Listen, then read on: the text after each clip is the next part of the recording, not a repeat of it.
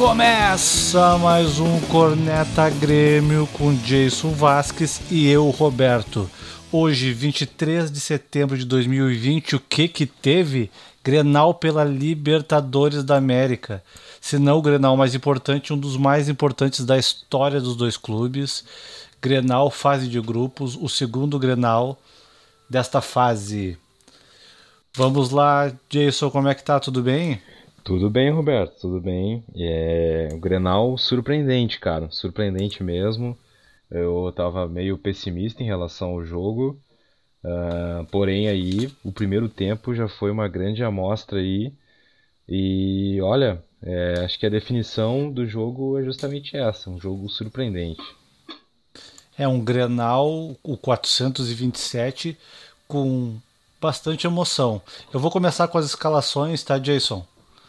Claro. O Grêmio entrou com Vanderlei, Orejuela, Rodrigues, Kahneman, Bruno Cortes, Lucas Silva, Matheus Henrique, Darlan, Alisson PP e Diego Souza. O Inter entrou com Marcelo Lomba, Saravia, Zé Gabriel, Cuesta, Jussa, Musto, Rodrigo Lindoso, Bosquila, Marcos Guilherme, Thiago Galhardo e Abel Hernandes. No decorrer do jogo, o Juan entrou no lugar do Orejuela o Robinho entrou no lugar do Darlan, o Gui Azevedo entrou no lugar do Alisson e o Luiz Fernando entrou no lugar do PP no lado do Grêmio e D'Alessandro entrou no lugar do Rodrigo Lindoso e Leandro Fernandes no lugar do Marcos Guilherme pelo lado do Inter. O Grêmio venceu a partida por 1 a 0, né, lá no Beira-Rio. E vamos falar sobre o primeiro tempo, Jason. O que que tu achou desse primeiro tempo? Bom, primeiro tempo surpreendente. É, o Grêmio jogou muito mais no campo do Inter, né? Então aquele esquema com os três volantes do Renato foi um esquema que funcionou. Então o Grêmio teve mais o domínio da partida, propôs mais o jogo, né? Jogou, é, jogou no campo do Inter, pressionando. É, e inclusive eu imaginava que o Inter que viria para cima, né? Mas não, o Grêmio conseguiu impor um ritmo interessante no, no, no, primeiro tempo. Segundo tempo mudou um pouquinho, mas acredito que mais por estratégia mesmo, né? E até porque é difícil fisicamente manter o time é, marcando alto, né? Com as linhas altas desde o início. E, então, é, essa é a definição. É, surpreendeu mesmo e a, e a, escalação ali com, com os três volantes é, funcionou bem. E alguns nomes individualmente falando também jogaram muito bem. O Orejuela, por exemplo, é um deles. E mesmo errando um cruzamento ali que profissional, né, cara, jogador profissional não pode errar, mas ele teve um bom desempenho assim como outros nomes também. Sim. O meu resumo da partida no primeiro tempo, o Grêmio avançou as linhas, o Renato acertou. O Inter não teve alternativa no primeiro tempo para a saída de bola, ninguém quase produziu nada, tanto o Inter como o Grêmio, mas o Grêmio começou pelo menos a abafar jogando fora, eu acho que é importante, né, Jason? Deixa eu dar o resuminho então do primeiro tempo, lance a lance, para a gente poder discutir um pouco mais esse primeiro tempo? Claro.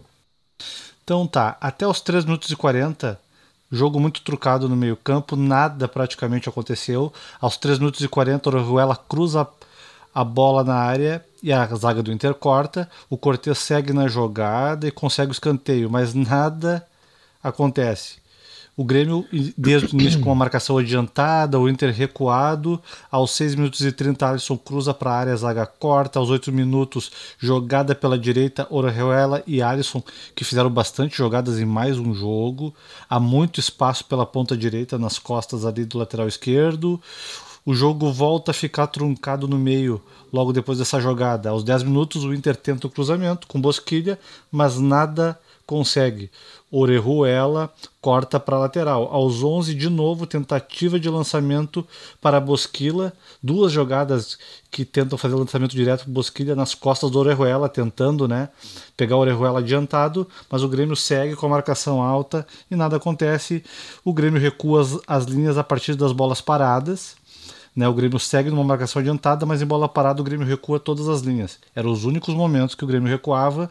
Aos 16, falta para o Inter, uh, cruzamento na área, passa por todo mundo. 18 minutos, uh, falta do meio do Lindoso, que pega o Alisson e leva a amarelo. O Grêmio lança na área, mas o Inter neutraliza a jogada. Aos 19, o Grêmio segue marcando adiantado na saída de bola. Né? O Inter tenta uma ligação direta porque já não consegue mais uh, seguir nas jogadas, dada a, a, marcação adiantada do Grêmio. Muitas vezes uma linha de quatro com Diego Souza, Darlan, Matheus Henrique e Alisson. Achei interessante essa, essa questão dele colocar os dois volantes na frente, algo diferente, para fazer uma linha de quatro. Os outros jogos, o, o Diego Souza muito isolado, né? Aos 24, pela ponta esquerda, jogada PP Cortez. Cortez cruza mal. Aos 26, jogada de Orejuela uh, é derrubado. Alisson segue na jogada e consegue escanteio, mas nada acontece. Aos 27, 27 Rodrigues, da direita, lança o PP lá na ponta esquerda que tenta o drible, mas perde na continuidade. PP retoma, consegue retomar a bola e Alisson na ponta esquerda chuta o primeiro chute de todo o jogo, aos 27 minutos. Saravia chuta mal na ponta direita fraco aos 30 minutos. Aos 32, Darla passa para o PP na ponta esquerda, que perde a bola. Aos 33, Matheus Henrique e Musto se estranham no meio campo. Ali eu achei que pudesse fechar o, de novo, né, problemas no Grenal, mas ali foi só um, um enrosco mesmo. Aos 35, o Grêmio começa a recuar as linhas, já cansado. Bola nas costas do Rodrigo. Na continuação da jogada, Vanderlei recupera a bola. Aos 36, boa jogada de Thiago Galhardo. E o Abel Hernandes faz ali uma tabela com ele, mas o Rodrigues consegue recuperar num carrinho que deu um susto na gente. Por... Não tinha VAR, né, Jason? Mas o, o juiz nada marcou.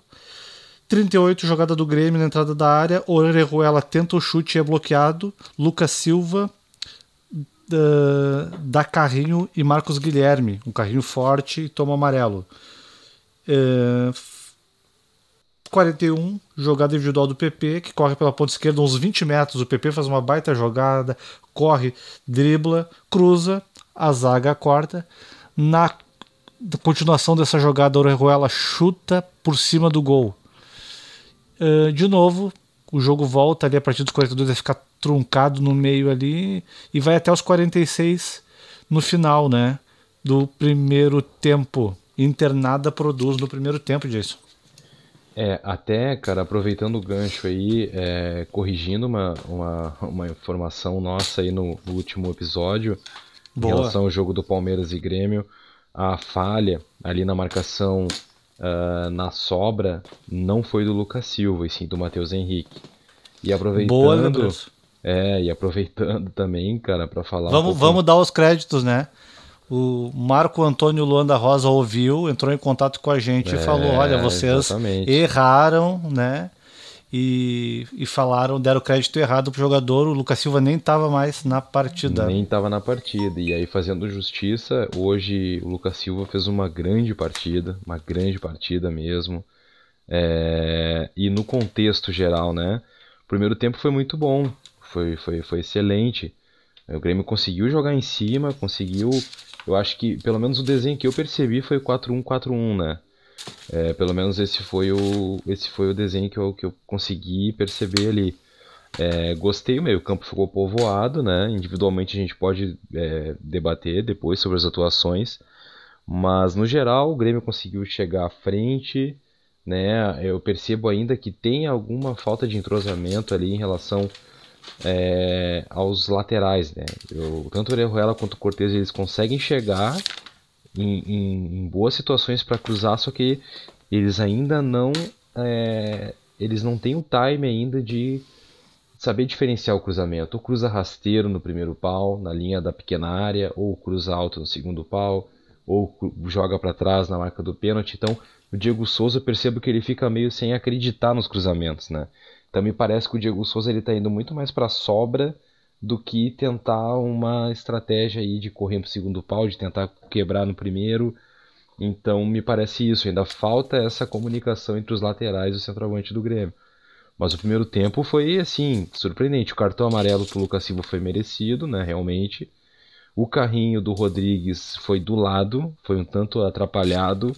A gente pode falar do Rodrigues mais adiante, mas não foi nada, não foi nada, né? Ainda bem que não teve o VAR, porque se tivesse o VAR, vendo em câmera lenta, talvez o árbitro pudesse marcar algo, né? Uh, mas enfim, o primeiro tempo foi muito bom, foi muito bom do Grêmio. Não, concordo, eu acho que a gente tem que fazer justiça, né? E isso é uma coisa que eu te confesso que me agonia um pouco, ver no Grêmio que às vezes tanto o time como o Renato parece que precisam sacudir. Eu não sei o que, que acontece com eles, essa baixa de rendimento, e em jogo grande eles crescem. O Renato hoje, para mim, foi o que a gente espera dele, se não o melhor, um dos melhores técnicos de clubes do Brasil. E só que nas outras partidas parece que não, muito apático, pouco motivado, a impressão que passava, o time acompanhando isso. E desde então, depois desse sacode da torcida, né, da cobrança que foi feita em cima dele dos jogadores, parece que ele reage e já começa a mostrar alternativas táticas, alternativas técnicas, novos jogadores, uh, recuperando o jogador de novo. É isso que a gente quer ver, né, Jason? Exatamente. É, me parece que é bem isso, é falta de motivação, né? Parece que o Campeonato Brasileiro, o time ele entra meio sonolento, né? É, lógico que não é de forma intencional, né? Todo, todos que entram para jogar entram querendo jogar. Mas me parece isso, é essa sensação que entra numa sonolência, é um ritmo totalmente mais é, devagar. E Grenal é clássico, né? Eu estava pessimista em relação ao resultado já estava satisfeito com o empate, mas não, dá para ver que o time pode render muito mais, muito mais. É, o primeiro tempo foi prova disso, né? O primeiro tempo foi muito bom, foi muito bom mesmo. Embora algumas falhas individuais ali, né? Porque aí a gente pode entrar no quadro né, da, da, da turma da amendoim ali da corneta, né? Tem algumas cornetas a fazer, mas no geral foi muito bom, foi muito bom. E dá para ver, isso é um exemplo que o time pode render muito mais, né? Sem dúvida, eu acho também que foi um Grenal bem desconfigurado, porque ambas equipes estavam com muitos desfalques, né? Ninguém sabia o que ia acontecer, ninguém sabia quem ia entrar em campo. Os últimos Grenais, a gente acompanhando a imprensa, via que tinha muitas certezas, mais certezas do que dúvidas sobre escalação. E nessa semana, em função de tantos desfalques, eu vi justamente o contrário, mais dúvidas que certezas. Vamos falar um pouco do segundo tempo, Jason, ou tem mais alguma coisa do primeiro? Não, vamos, vamos tocar bola. Segundo tempo, primeiro tempo foi, foi resumidamente foi isso aí. O Grêmio conseguiu jogar muito bem, muito bem mesmo. É, o Grêmio recuou mais impressão que me deu que queria chamar o Inter mesmo, acho que não devia, se arriscou muito, porque o Inter tem mostrado que contra time recuado sabe jogar, ao contrário do Grêmio. Só que o Inter não soube aproveitar, o Grêmio foi mais efetivo e de novo dependendo de um ponto esquerda, que é algo que a gente já discutia muito, né, disso. Essa é. dependência histórica de um ponto esquerda para resolver. E de novo o PP, ponto esquerda que salva a pele do Renato na hora H então, Jason, posso fazer o resumo e depois tu já segue falando do segundo tempo? Perfeito, pode fazer o resumo e aí o segundo tempo entramos na sequência. Então o time entra sem alterações, o Grêmio inicia com linhas muito baixas, como eu falei ali no resumo. O Diego Souza perde um contra-ataque, erra um passe enquanto o Inter estava exposto no primeiro minuto. Uh, nos três minutos, o PP tenta a jogada individual e perde a bola. Aos quatro, Darlan tenta chute de fora. A bola espirra. Diego Souza briga porque a bola estava por cima e cai e pede pênalti, mas o juiz nada marcou. Aos seis minutos, a Ruela se complica de costas.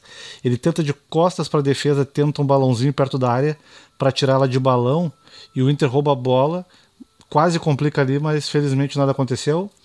Aos sete minutos, o Grêmio com as linhas muito baixas ainda né, ideal para o Inter que tenta jogar. Uh, de, de novo, para mim, o Diego Souza muito isolado no time, né? O jogo fica muito trucado no meio. Aos 12 minutos, o Matheus Henrique erra no meio.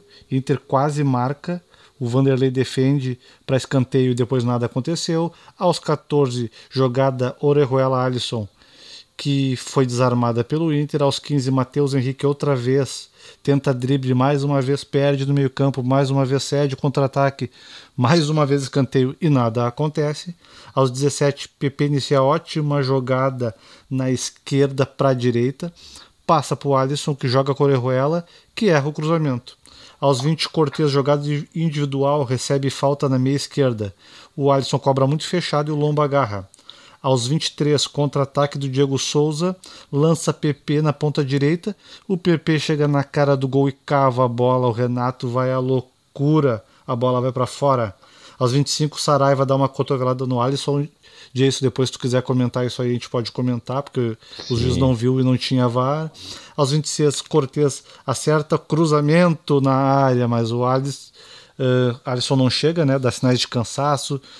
Nesse, momento, aos 26 e 27, o ritmo cai para todos os jogadores, o jogo fica meio morno. Aos 27, Alisson jogada individual, excelente jogada na ponta direita, chuta cruzado, passa perto no pé da trave. Aos 29, excelente jogada de Orejuela, da direita para a esquerda, passa para o PP, corta para o meio, chuta de fora da área, um golaço né, do PP aos 29 minutos. Aos 30, boa jogada do Inter na ponta esquerda, a zaga corta. Na sequência, o Abel Hernandes dá uma meia bicicleta, uh, que eu não me lembro se o goleiro tira ali as zagas. Uh, a bola bate no Vanderlei espanta. e vai para frente. Né? E o Vanderlei é um capítulo à parte que a gente pode falar sobre depois na sequência. Perfe... Perfeito. Nessa hora eu me distraí, não vi, te confesso. Na sequência, a Bosquilha chuta de fora da área para fora. Um sufoco do Inter ali entre os 29 e 30 minutos. Aos 33, de novo, boa jogada do Inter pela ponta esquerda, que corta para a direita. Na sobra da Alessandro, tenta chutar e é bloqueado. Aos 34, contra-ataque da ponta direita do Grêmio. Alisson cruza, o Lomba desvia com a ponta dos dedos ali no meio do gol, na pequena área, a bola passa na frente de todo mundo. Aí que entra Luiz Fernando, Isaac, Robinho, sai PP, Diego Souza e Darlan bola parada, o D'Alessandro cruza e o musto de cabeça quase chega ao empate. Um momento de sufoco ali aos 37, uh, eh, linha mais baixa ainda do Grêmio. O Grêmio chama o Inter para o campo de defesa, isso começa a me preocupar muito. Aos 38, o Musto chuta, chuta de fora da área para fora. Aos 44, o D'Alessandro chuta uh, ali do meio da meia-lua também para fora. Aos 45, o Alisson sai para entrar do Gui Azevedo, que entrou bem de novo, apesar de quase não ter tempo, né? É, de novo, verdade. O, jo o jogo trunca uh, levado pelo Grêmio. O Grêmio força esse truncar esse jogo aí no final do jogo para poder levar o resultado, né? Aos 47 entra Juan, o zagueiro. Uh, aos 48, bola na área do Inter. E o Inter lança essa bola na área, o Grêmio corta. Aos 49, contra-ataque na ponta direita, Gui Azevedo, Orejuela fazem jogada. E em jogada individual, o Orejuela corta e chuta a bola, uh, que bate na, na zaga e é escanteio. E nada mais acontece no segundo tempo. Jason, tuas impressões do segundo tempo? É, segundo tempo o Grêmio esperou, mas o Inter arriscou muito mais, né? E ainda sem a defesa titular, né? Sem Jeromel e sem Kahneman. E o Kahneman, como é importante durante o jogo, né?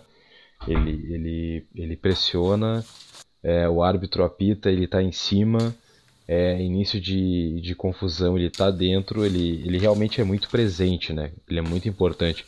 Se fosse uma outra dupla de zaga, se fosse ali uh, Marcelo Oliveira e, e, e, Rodrigues, por exemplo, eu não sei se o resultado teria sido 1 a 0 né?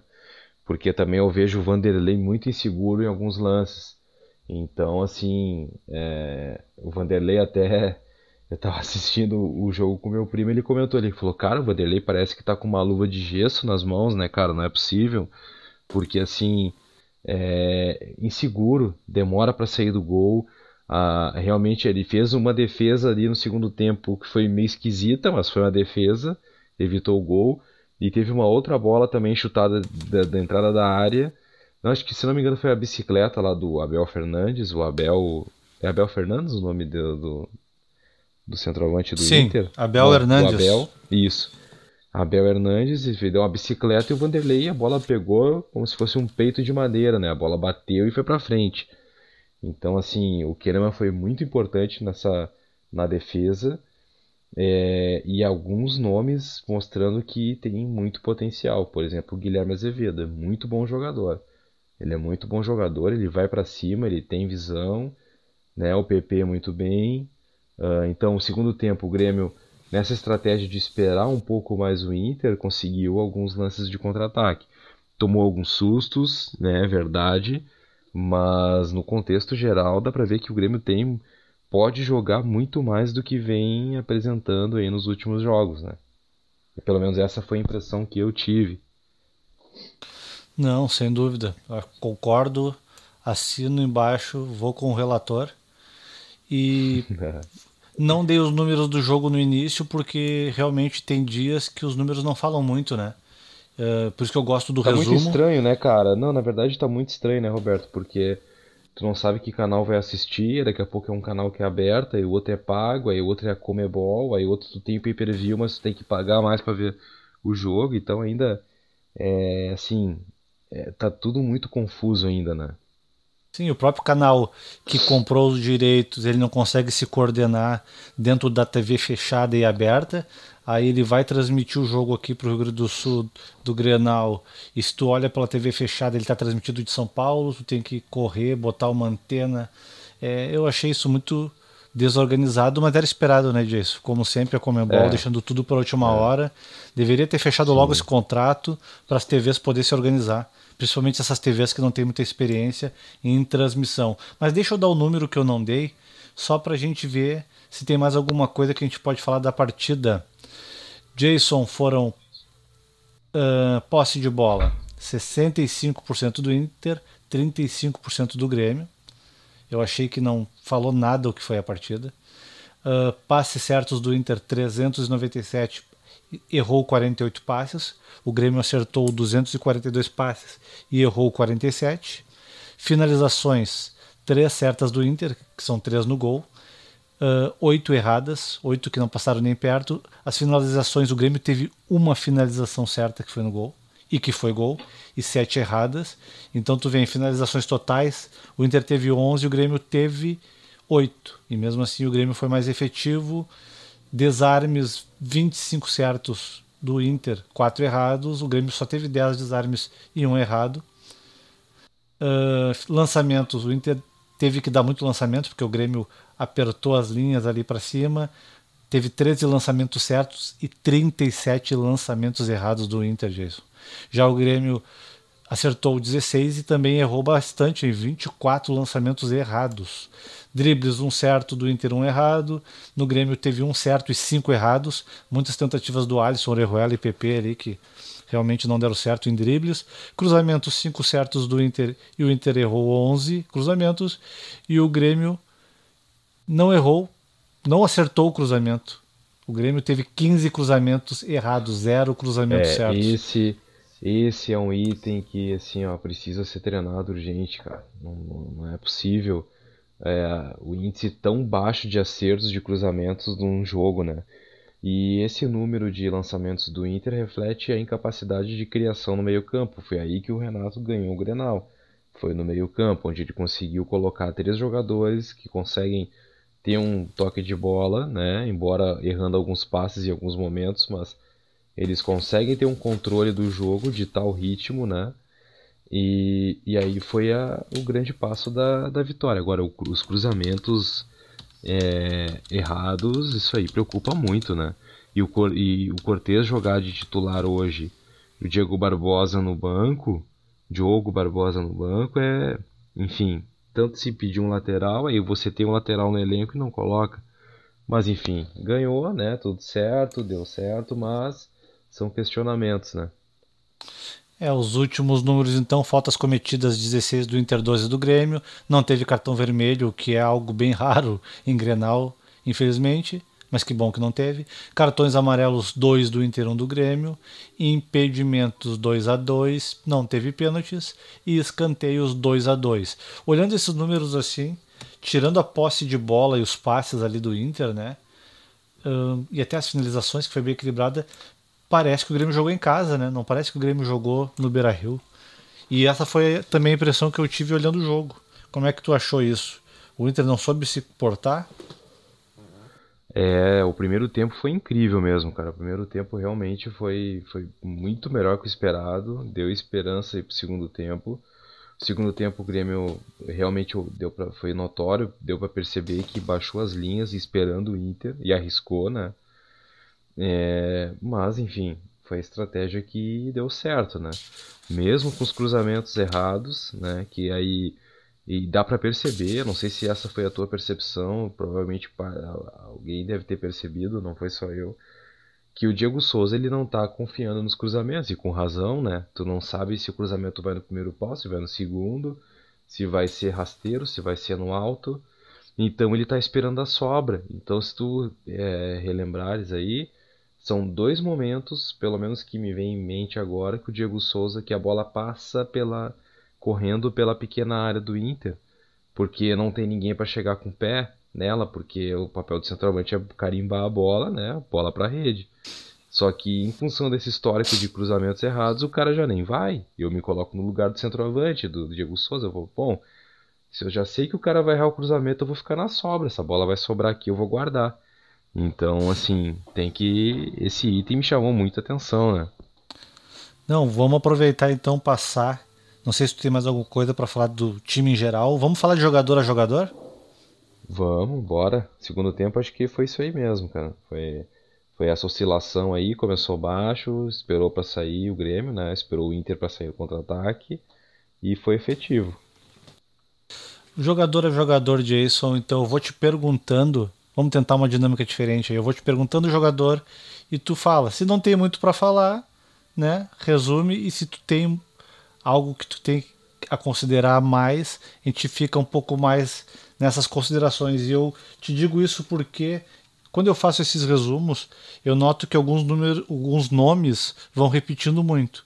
E no final Sim. eu vou vendo e esses nomes ou fizeram muitas coisas boas ou fizeram coisas muito ruins, ou seja, ou é um destaque positivo ou é um destaque negativo. Eu vou falar só nesses momentos para te dar mais tempo de tu falar jogador a jogador. Quer começar pelo ataque ou pela, pelo goleiro? Vamos pelo goleiro. Vamos pelo goleiro. Vanderlei.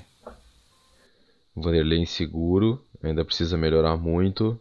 É, parece que tá jogando com a luva de, de, gesso na mão, né, cara? É impressionante, é estranho. É, não passa confiança, ainda não passa confiança. Mas ainda assim é melhor que o Paulo Vitor.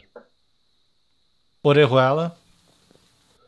Hoje jogou bem, jogou bem, apoiou bem, conseguiu defender bem melhor que a média porém precisa treinar os cruzamentos. Concordo, o Orejuela ele aparece sempre que ele está em campo, ele aparece em todas as minhas anotações de resumo de partida.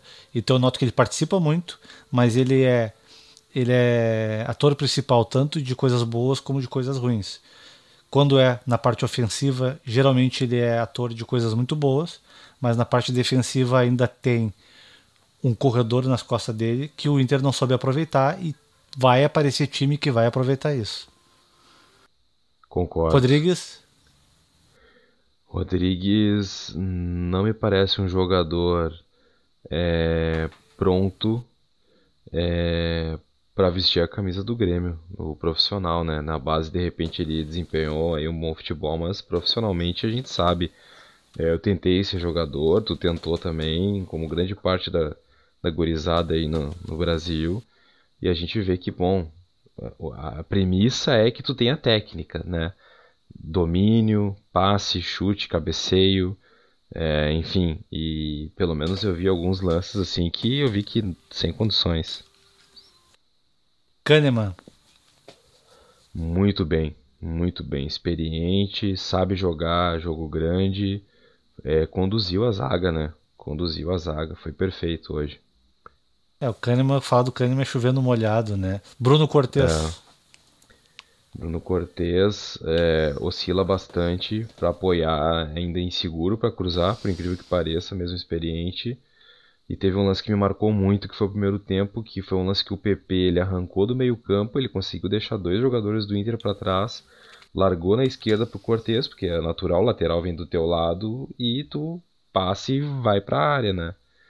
E o Cortez correndo parecia que tava de calça jeans, né, cara? Assim, demorou muito tempo para chegar na bola, tanto que chegou dividindo com a atleta do Inter que estava é, numa distância maior que a dele para chegar na bola.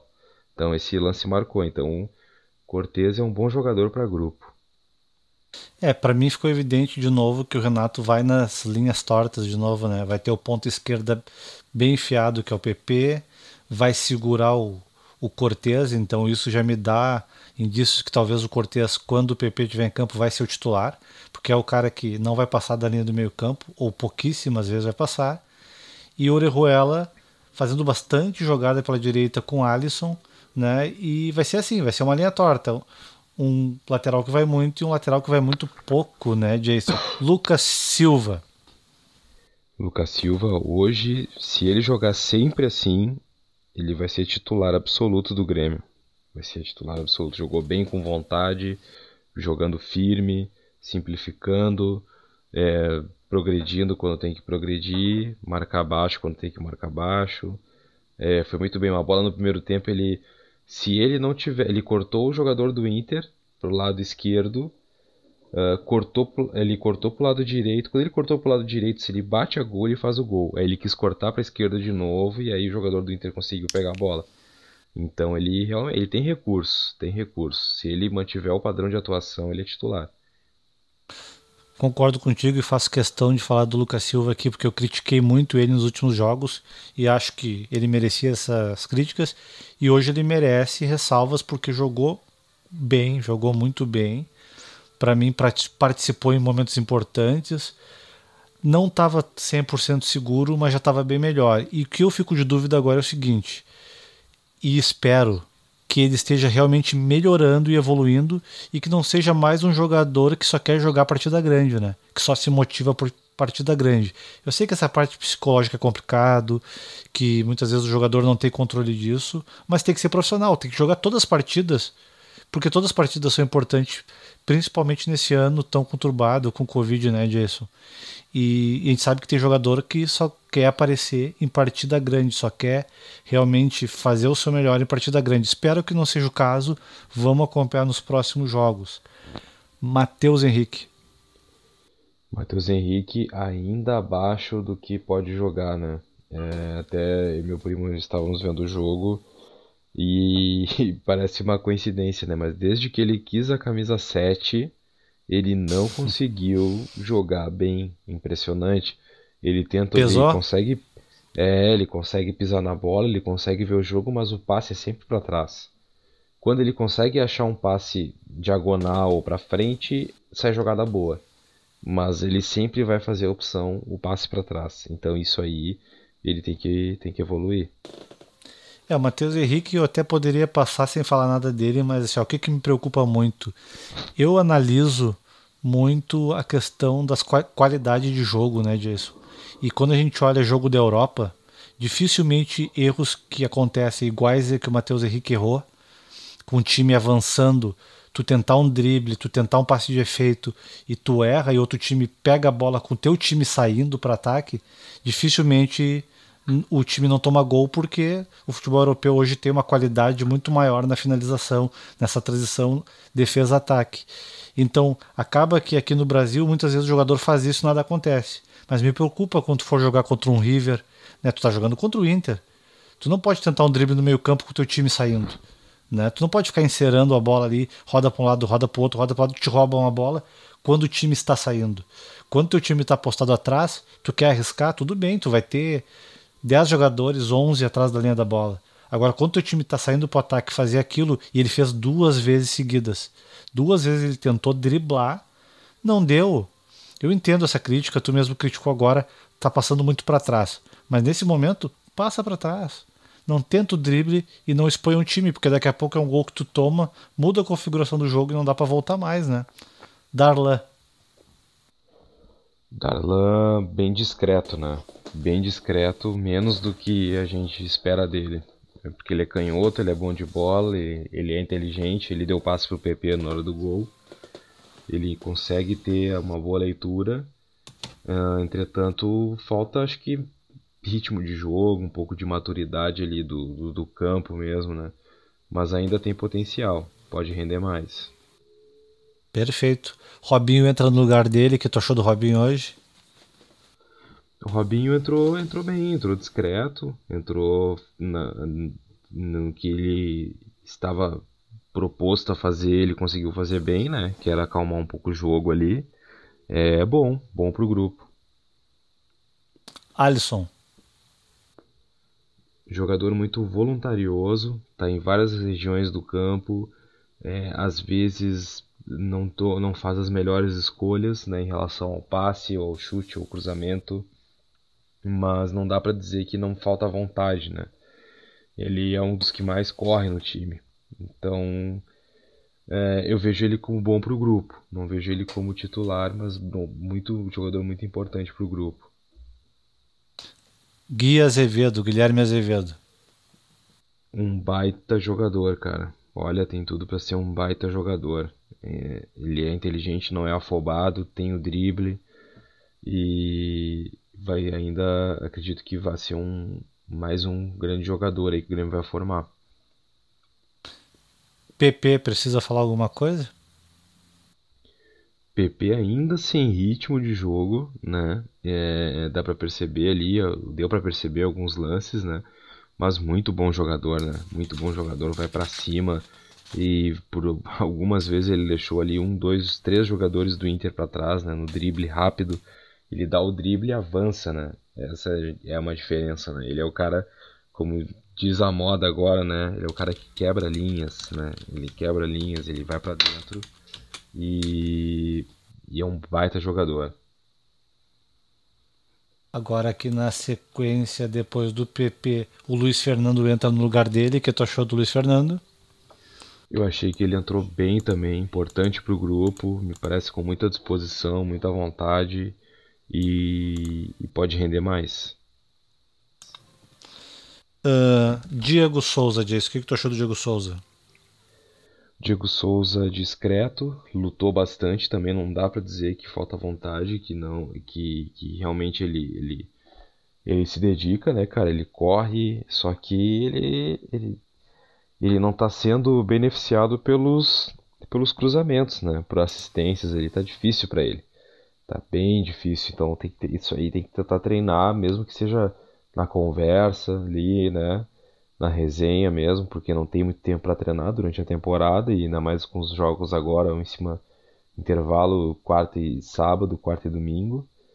Então tem que ter uma comunicação melhor. Eu vejo que ele é um jogador que, que é muito bom para o grupo também e, e que pode nos ajudar muito. É, tem uma coisa que acontece nesses esquemas 4-3-3 e no 4-1-4-1 que é quase normal nos times, acho que tirando o Liverpool, que tem um, um famoso centroavante camisa 10 ao mesmo tempo, que é o Firmino, né? Que é o quê? Que é tu não ter um centroavante, é tu ter uma ilha, é ter um cara que vai sair no máximo ali para dar um fazer um toque para os lados, é um cara que vai servir os pontas. E o Grêmio há muito tempo vinha com esse centroavante, né? E aí a gente pode enumerar o Jael, o vai me lembrando aí quem mais, Barrios, o Barrios, o Lucas Barrios, Exato, que eram caras que às vezes iam uma bola, como o Barrios fez contra o Botafogo na Libertadores 2017, né? Que numa bola 2017. ele dá uma cabeçada e, e, define, mas que não participa muito do jogo. E eu tava muito incomodado com isso há muito tempo, há temporadas no Grêmio, principalmente com o Renato, né? E aí veio o Diego Souza e parece que ia mudar isso. O Diego Souza, que é um cara que volta muito, o Diego Souza chegou correndo muito e eu pensei, bah, agora finalmente o centroavante que vai voltar, vai articular, vai fazer jogada, vai participar da partida. E nos últimos jogos não tem acontecido. Parece que voltamos a ter os mesmos problemas de antes com o centroavante. Tu não acha disso? Muito isolado. Pois é, Roberto. É, é, aí é uma questão que a gente tem que avaliar, o, se colocar no lugar do jogador, né? O, e durante o jogo, né, vendo as possibilidades ali, tentando entender que ele, pô, realmente tecnicamente, ele é um dos melhores centroavantes, né? Ele, vejo ele até melhor que o Lucas Barrios. O Lucas Barrios era é, fisicamente era mais debilitado, né? Ele não aguentava muitos jogos. Havia uma preparação especial para ele ali. Então o Diego Souza tem muito recurso, é inteligente, só que ele não, ele não está sendo ajudado pelo, pelo esquema, pelos companheiros ali, né? Pelos é, isso é um... ali pelos laterais, pelos meias, né? Então, assim, é, é, é um. Não é só culpa exclusivamente do Diego Souza, né? A gente vê que que falta falta parceria, né? É o que tu é o que tu falaste agora há pouco, ele fica isolado, né? Eu acho que está faltando fazendo uma análise muito crua e muito rápida, falta de novo camisa 10, né?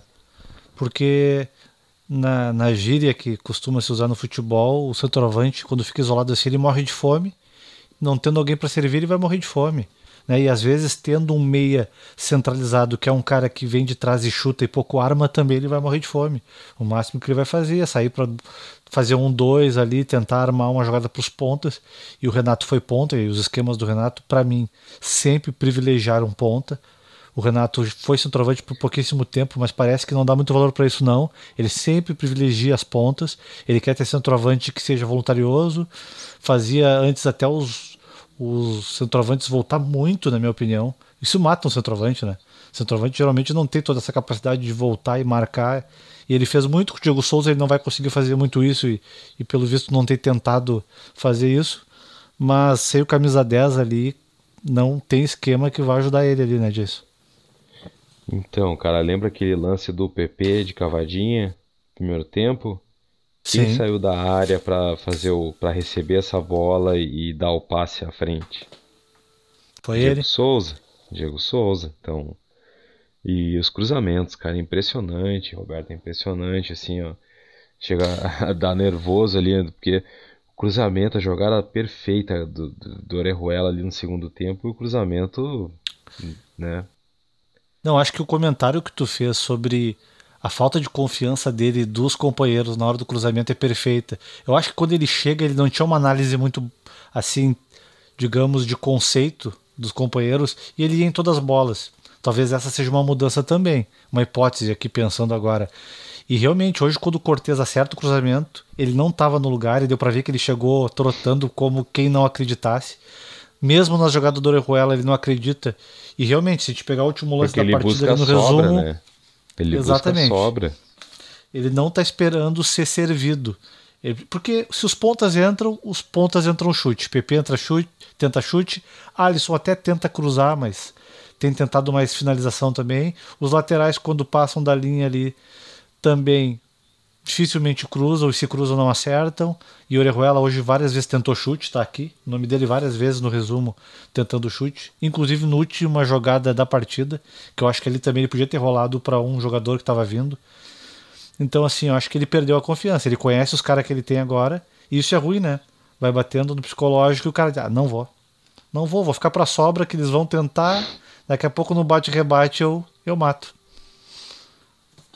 É, eu acho que esse é o pensamento, é uma hipótese e essa foi uma leitura que eu fiz ali, né? E que eu vi que, bom, só pode ser, né, cara? Não é possível. E, e tem fundamento, né? Realmente o cruzamento tem que melhorar muito, né? Sim. Finalizando esse jogador a jogador, pra ti o melhor jogador da partida? É, bom, o PP pelo gol, né? Que botou a bola na casinha. Mas poderia ser escolhido outro jogador aí, poderia escolher o Kahneman, poderia escolher o Lucas Silva, né? Então foi bom, foi bom. Isso mostra que a atuação no geral, coletivo foi foi muito bem. É, se PP com certeza, né? Acho que hoje é indiscutível, não só pelo gol. Ele, tu vê que ele tem uma participação muito mais de qualidade, né? Mais qualitativa que quantitativa, né, disso. Porque quando ele aparece, ele resolve. É mais ou menos como o Cebolinha fazia. Não participa muito da jogada, mas em todas decisivas ele tá. E o que preocupa, o lado bom, é que temos esse jogador. O lado ruim é que vai criar agora uma PP dependência, como já foi uma Everton dependência, como já foi uma, enfim, tanto os Pedro Rocha dependência, aí vai. E isso preocupa um pouco, porque a gente sempre teve reposição com esses três nomes. E agora a gente não tem certeza. Talvez o Luiz Fernando seja uma boa reposição, talvez o Everton, que veio do São Paulo, seja uma boa reposição, talvez o Ferreirinha seja uma boa reposição, né? Temos quantidade agora também, que antes não tinha talvez quantidade, né? Para essa posição, dá para o Renato rodar também e começar a testar, porque tem bastante jogo aí pela frente. Mas concordo contigo, o PP disparado o melhor da partida. Se desse para separar ali ataque e defesa, eu diria que o Orejuela do meio para frente seria o segundo jogador. Mas na média, o Orejuela ainda está devendo bastante atrás. É, mas hoje até ele foi bem, foi muito bem, assim, até quando eu vi a escalação eu pensei, bom, por que não o Vitor Ferraz, né? Mas ele foi muito bem, ele tem mu- muita disposição, né? E, tá, e briga por todas as bolas ali. Só realmente treinar cruzamento. É questão de entrosamento também, né? Então, uma hora vai ter que entrosar aí. É. Eu acho que ele foi bem. A dúvida é: foi bem porque o Inter não tem lateral esquerdo e nem um ponta esquerdo que agride muito? Porque o Inter basicamente atacou pela ponta esquerda, né? Hoje, basicamente, ele atacou pela ponta esquerda, pegando ali muito o Cortez. Assim como o Grêmio, né? O Grêmio agora tá muito mais pela direita, isso que é engraçado, né? O Grêmio ataca mais pela direita e, e é mais decisivo pela esquerda.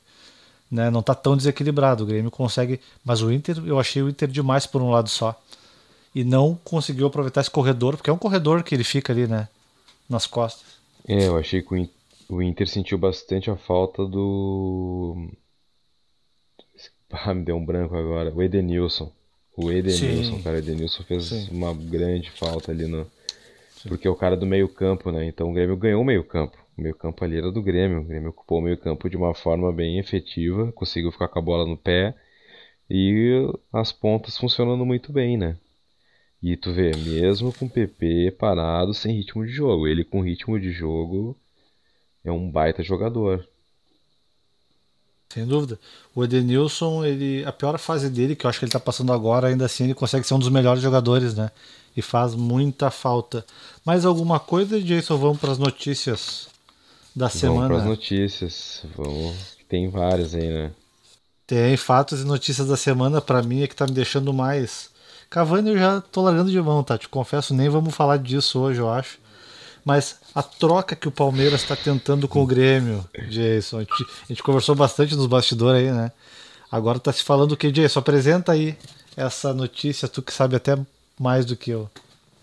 Então, cara, então eu até perco meu tempo acompanhando especulação de futebol ali, tá ali, né? Dá uma olhada no YouTube, viu o canal do jornalista Jorge Nicola, da ESPN Brasil. E ele disse que o Palmeiras tentou, e, e o Galeano, né, levou o nome do Jean-Pierre para o Luxemburgo, falou: Ó, oh, tem um meia que é bom de bola que vai resolver os problemas, né? E, e aí o Luxemburgo gostou, falou: pô, quem é? Uh, aí o Galeano, o Jean-Pierre. Bom, daí Palmeiras foi abordar o Grêmio para saber, né, o Romildo, o que, que, que poderia ser feito. E, inicialmente o Romildo se mostrou bem contra. Aí o Palmeiras, ó, não, mas a gente não precisa pagar o Diogo Barbosa. E a gente ainda manda o Gustavo Scarpa, tá? De brinde. Aí o Romildo falou: não, o Jean-Pierre vale 20 milhões de euros. Aí eu faço que, um parênteses. Que brinde, hein? Tá? Faço um parêntese. É, faço um parêntese que assim, o Jean-Pierre não teve um ano, uma temporada que ele jogou com sequência que ele desequilibrou, tá? E ele já é uma promessa aí há uns dois anos, né? Dois, três anos. Então, assim, ainda precisa provar futebol. Bom, fecha o parêntese. Aí, Romildo falou que não. Aí o Palmeiras voltou com a última agora, antes do Grenal. Tá, não, mas a gente manda então não precisa pagar o Diogo Barbosa. Uh, a gente manda o Scarpa. E ainda a gente manda um terceiro jogador, o Rony. Porque o Rony, ele não está passando uma boa adaptação no Palmeiras, né? Tá sendo bem criticado. E aí o Renato, segundo informações aí do, do Jorge Nicola, ele gostou. Né? Achou legal a ideia, falou pro Romildo, não, pô, vamos trocar então.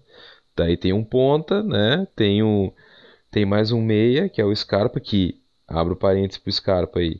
Scarpa já foi, já é um jogador pronto, um meia, articulador, que levou o Fluminense nas costas pelo menos aí umas duas temporadas. Fluminense, time do Fluminense bem ruim, mas fecha parênteses aí.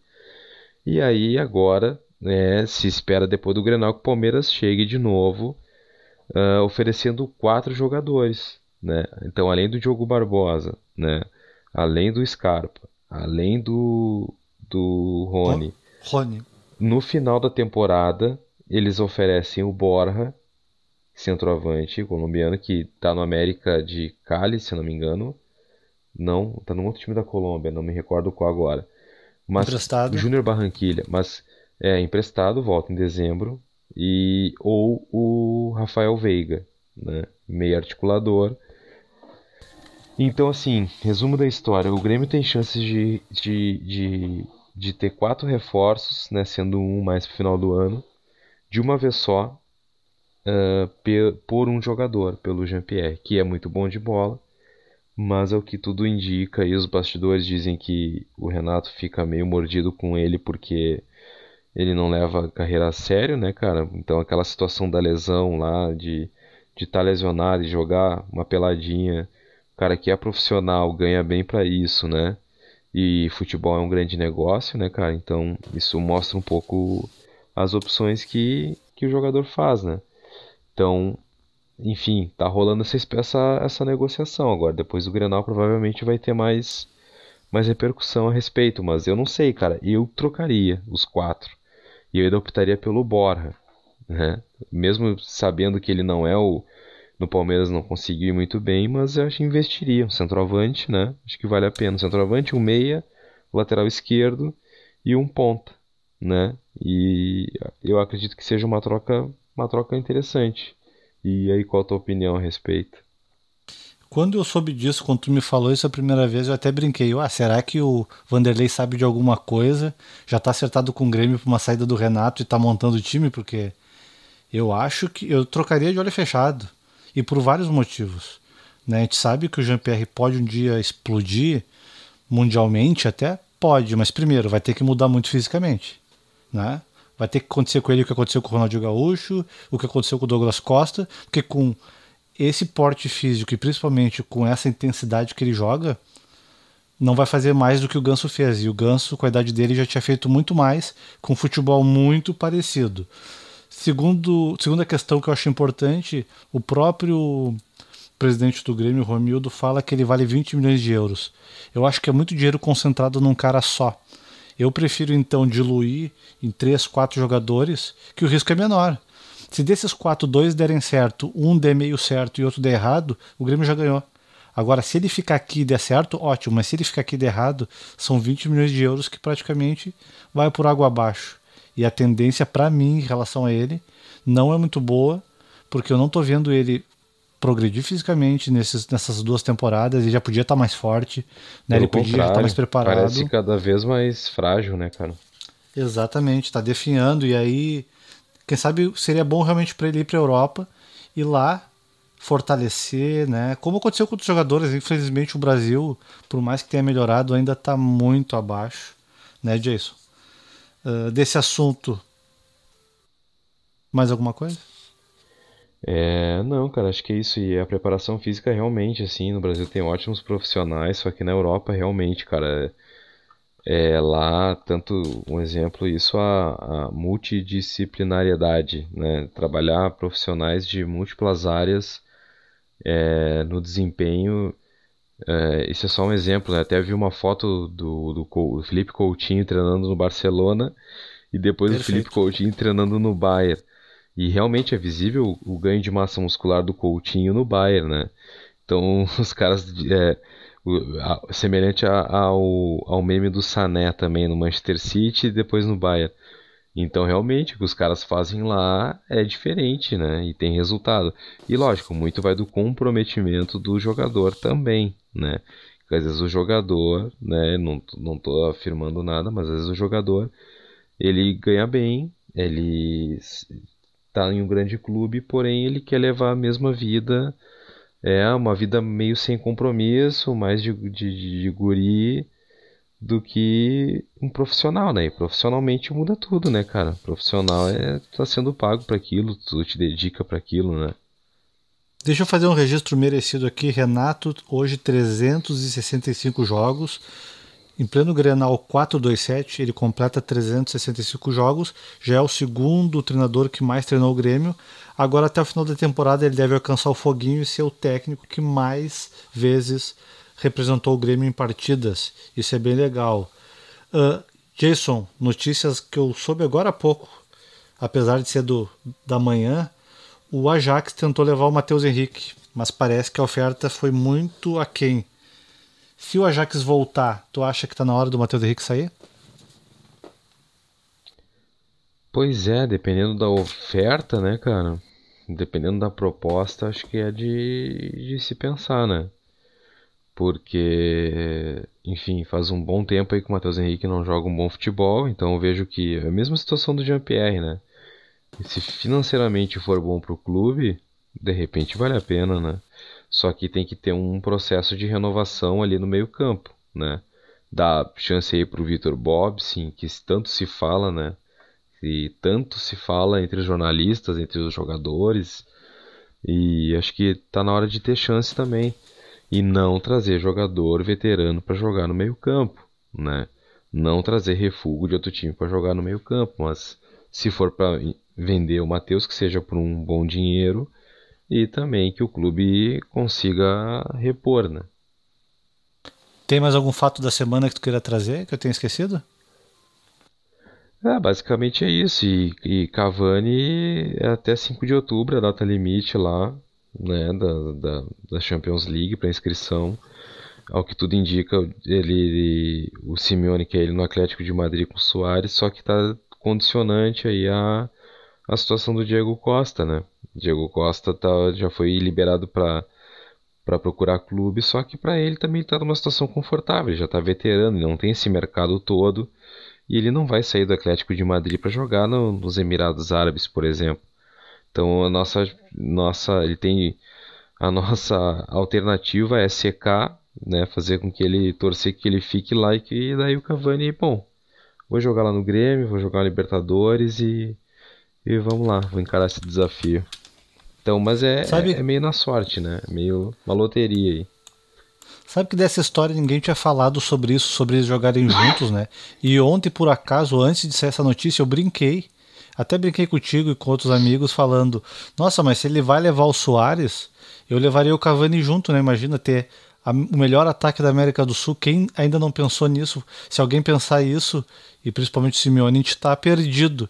E não é que de, seguida, minutos depois, saiu essa notícia.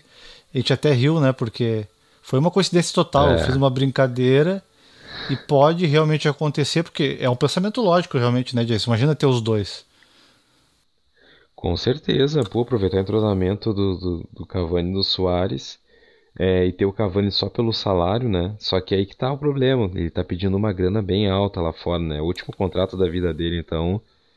Assim, se ele for na Europa, ele vai dar no bucho mesmo, vai pedir alto. E, e aí, esse é o problema. O salário do Diego Costa é alto também, né? Então, então é essa esperança que permaneça lá e, e que ele opte por, por jogar no Grêmio ganhando bem menos, né? Bem menos. Mas é isso aí, é meio inteligente da parte do Simeone, né? Aproveitar o entrosamento da melhor, uma das melhores duplas aí do futebol sul-americano. E Jason, sabe que a gente errou, né? A gente errou. não tá triste, mas a gente errou, porque o nosso prognóstico pro Grenal, tu apostou em 2 a 1 e eu apostei em 1 a 1 e ninguém acertou, né? Que que tu acha? O Grêmio daqui a dois dias, dois dias e daqui é, porque nós já estamos no dia 24, né? Aqui no meu relógio. O Grêmio tem o Atlético Mineiro. Quer dar um palpite? Ah, Atlético Mineiro é um time que vem para cima, se expõe também. Acho que vai ser um jogo de gols, muitos gols. Difícil, difícil. Vou colocar aí. É... Onde que é o jogo mesmo? É na Arena ou é lá em Minas? Em Minas. Ah, então. Vamos ver. Acho que vai ser 3x2 Grêmio. 3x2 Grêmio. Eu ia de 3x2 também, então para não ficar uh, igual, vamos dizer que vai ser. Hum, difícil essa, hein? 4 Cara, se chutar um 4x3. Grêmio. É... 4x3 Grêmio. Jason, é meme da semana o meme da semana ele tava. Era a piada pronta, né? Uh, torcedores colorados pegam uma barca e vão lá dar uma força pro Inter, porque achavam que isso ia fazer diferença pro Grenal. E agora o que eu tenho recebido do meu celular aqui é um monte de barco furado afundando, né? Meme da semana, então, o que, que tu acha disso? Vai, será que é, vai pegar essa aí, coisa né? de ir pro Rio? Fazer aglomeração no Rio? Eu acho que depois de hoje, depois de hoje não vai rolar esse barco não, né, cara? Já deu para ver que sorte não deu. Que bom, então o Grêmio além de ganhar a partida e nos fazer feliz como torcedor, ainda faz um bem para a saúde, né? Que daí a galera para de aglomerar e ir pro Rio, que não faz sentido nenhum, independente se é gremista, se é colorado, agora não é hora de aglomerar, né, disso. É, não, com certeza, com certeza, cara. Ah, e aproveitando aí o momento final aí do episódio, gostaria de chamar a atenção aí, né, para possíveis é, patrocinadores, né? Interessante a gente estar tá divulgando espaço aí, daqui a pouco, né, uma cerveja artesanal aí, um, enfim, e, e o nosso e-mail aí, né? Nosso e-mail está disponível. A gente está disposto aí a, a, a, ler os e-mails aí, debater com o pessoal que está ouvindo, eventualmente aí, e sempre pelo debate. Perfeito, todos os contatos são bem-vindos. Boa lembrança disso. Então é isso aí. Concordou, discordou, manda um e-mail pra gente, cornetagrêmio.gmail.com, cornetagrêmio.gmail.com. Jason, sempre um prazer. Muito obrigado. Até a próxima. Valeu, Roberto. Valeu. Muito obrigado aí pela parceria. Grande abraço. Até a próxima.